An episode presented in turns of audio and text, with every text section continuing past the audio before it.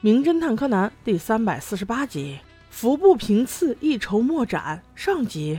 哇，好黑呀！这是在哪儿啊？为什么平次和荷叶俩人背对背的被绑起来了？看来他真的有点一筹莫展。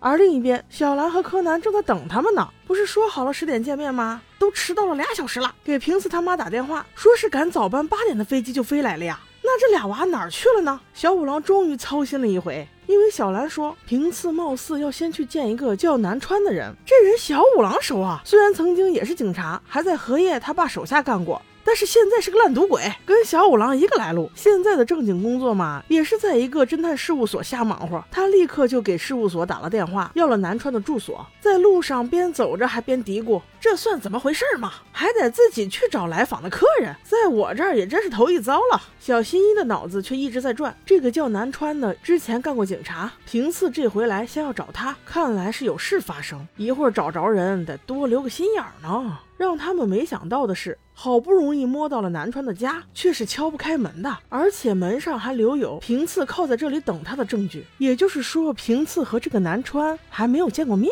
随后，柯南轻轻试了一下门，竟然开了。屋内一片整洁，并不像是进了小偷，反而是书桌上的一张纸被人用铅笔拓印过。柯南想，这估计就是平次干的吧。于是他也把这张纸拓印了一遍，纸上显示贤桥镇的伊藤家。看来这个失踪的南川，还有平次和荷叶都是去这里了。但是贤桥镇很大呀，伊藤家有好几个。不过这可难不倒小五郎，他动用了自己的关系，在警察局查到了所有贤桥镇姓伊藤的住址。先是问了五六家，都不是。直到他们去到了一个胖胖的女律师家。这位律师也是名律师。小兰去找他妈妈的时候听说过。当小五郎敲开他家门时，他和蔼可亲的抱了一只小猫走了出来。得知来意后，告诉小五郎他们，据说再过两条街，似乎有一个很久都没有人住的大别墅，里面进进出出的都是一些二流子，说不定就是那儿哦。小五郎顿时就信了。就连柯南也是半信半疑，因为这个胖阿姨门厅里有很多脚印，他却说他家只有他一个人，但是除了这个也没有什么其他的现象，所以无奈之下，柯南就跟着叔叔走了。他们不知道的是，这个胖伊藤律师骗了他们。这个时候，荷叶和平次俩人正在他家阁楼上受虐呢。那话说这是怎么一回事呢？这两个孩子又从哪里得罪了这个律师，要被他抓起来呢？原来事情是这样的，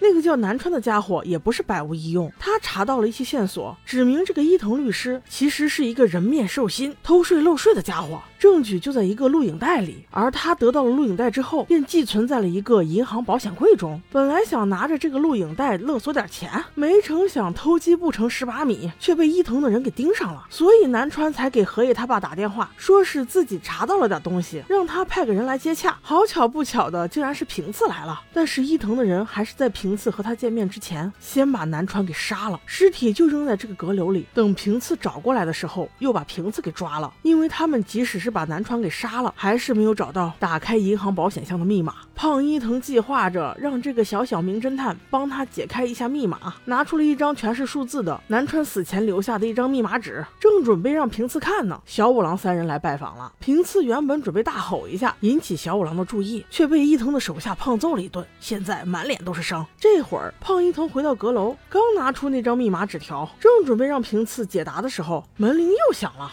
他这回没有抱小猫，极不耐烦地走出来开门。原来只是一个小孩儿，对，没错，就是小新一。他还是不放心，决定再回来看上一看，问了一个直击心灵的问题：“阿姨，你家里这么多脚印，为什么你说你只有一个人在家呢？”那可不要小看胖伊藤，他是一个做律师的，嘴皮子还能不溜吗？直接回答道：“ 哦，那是因为我刚才在这里做锻炼来着。”小朋友，你家人在叫你了，Goodbye。这显然是要送客呀。正在此时，福布用拳头用力砸了一下地面，新一顿感不对，立刻向前走了几步，进入了他家门厅。奈何这个时候，小猫走了过来，这又让胖伊藤有了借口。小新一还是依依不舍地走了。但是他心里知道，肯定有猫腻儿，哪有那么巧啊？平次透过二楼的窗户看着外面准备走的小五郎，真想一头撞上去，给他们一个提示啊！但奈何又被胖伊藤的手下抓了回来。我说你在这磨磨唧唧干嘛？要撞就赶紧撞呗！结果又错失了良机。等那女人回来之后，平次使用了缓兵之计。他说他需要一点时间冷静思考，把这一群坏人都支走了，只剩下了南川先生的尸体相伴。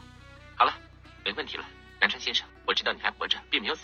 地板上的灰尘就只有鼻子那个地方会动而已。果不其然，尸体南川露出了邪魅一笑。原来他才是真的虚虚实实装死啊！那密码到底是什么呢？新一到底会不会回来救他们呢？我们下集再说。